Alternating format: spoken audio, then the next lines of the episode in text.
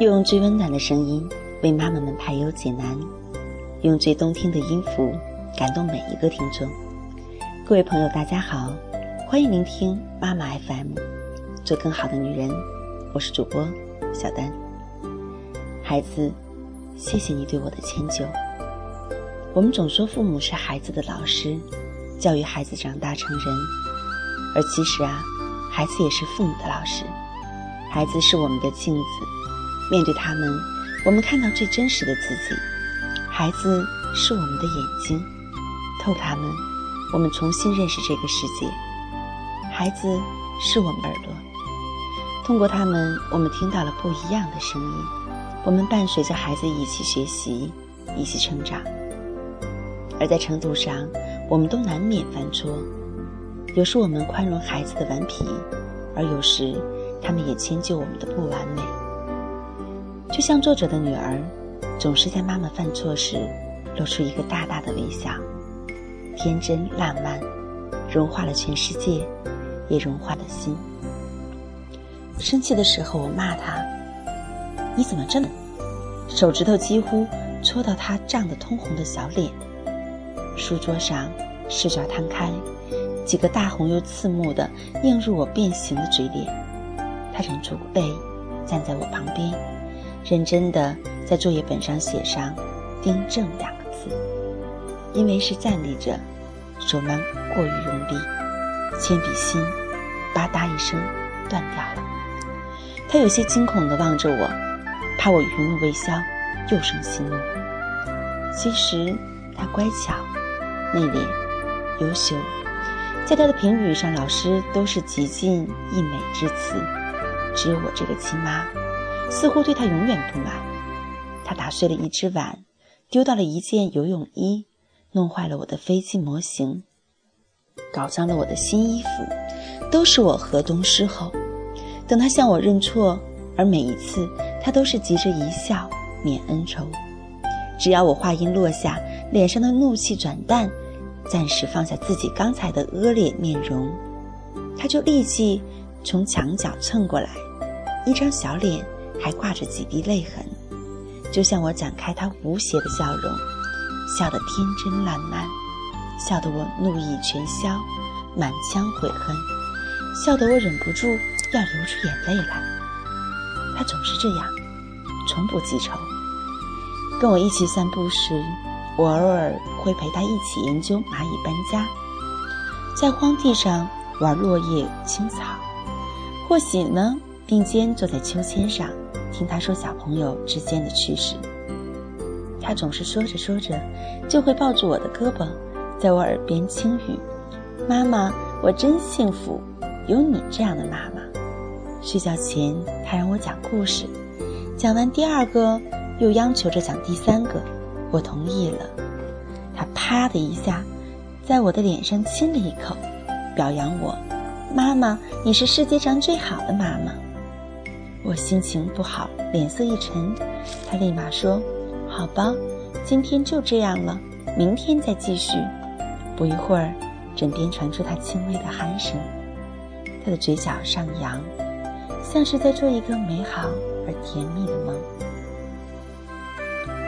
带他去科技馆游览，本来很开心，玩到一半发现手机没有带，原来说好了。等我们从科技馆出来，再跟他爸爸联系，一起去吃饭。后半程的观览，我明显走马观花，神情仓促。他打趣我：“妈妈，你不是说不要为一点小事就影响心情吗？”五岁时，他跟我一起去外地出差，在金星公园为他系鞋带时，相机从我的上衣口袋滑落了出去。等我发现后，奔回去找。已不见踪影，我自责、焦虑、沮丧，心情一落千丈。他抱着我，一下又一下亲着我的脸颊。妈妈，奶奶说的，我是最珍贵的，你没有把我，爸爸和奶奶就不会责怪你。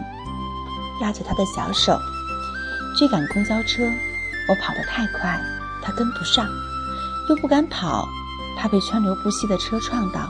便大声喊：“妈妈，不要跑了，我们坐下一辆吧。”我蓦然惊醒，奔回去拉住他的手，生怕一松开，他就被陌生的车流吞没。那几年不知为什么，心浮气躁，对自己、对家人，都欠缺一份安详宽厚。他十一岁生日时，跟小朋友们玩耍，忘记了要去老师家拉琴。我加班回来已经是下午三点，我盛怒，口不遮言。再这样我就不喜欢你了。就是他最害怕听到的，我最厉害的杀手锏。果然，他刚才还兴高采烈的小脸一下子阴沉了。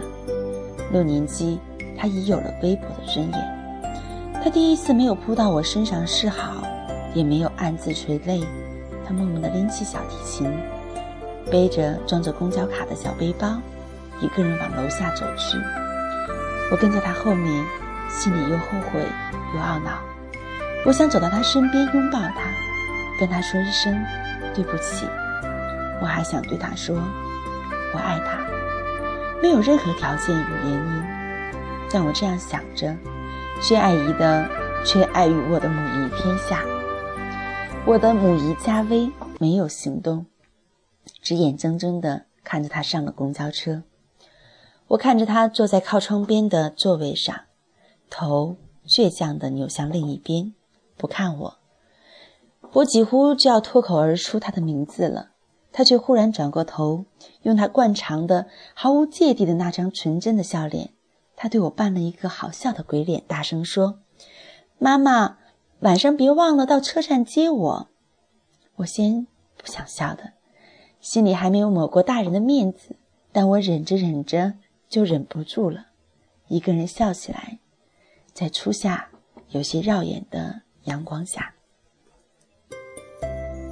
孩子，妈妈有时候也会犯错，谢谢你的理解和迁就，感谢你的收听。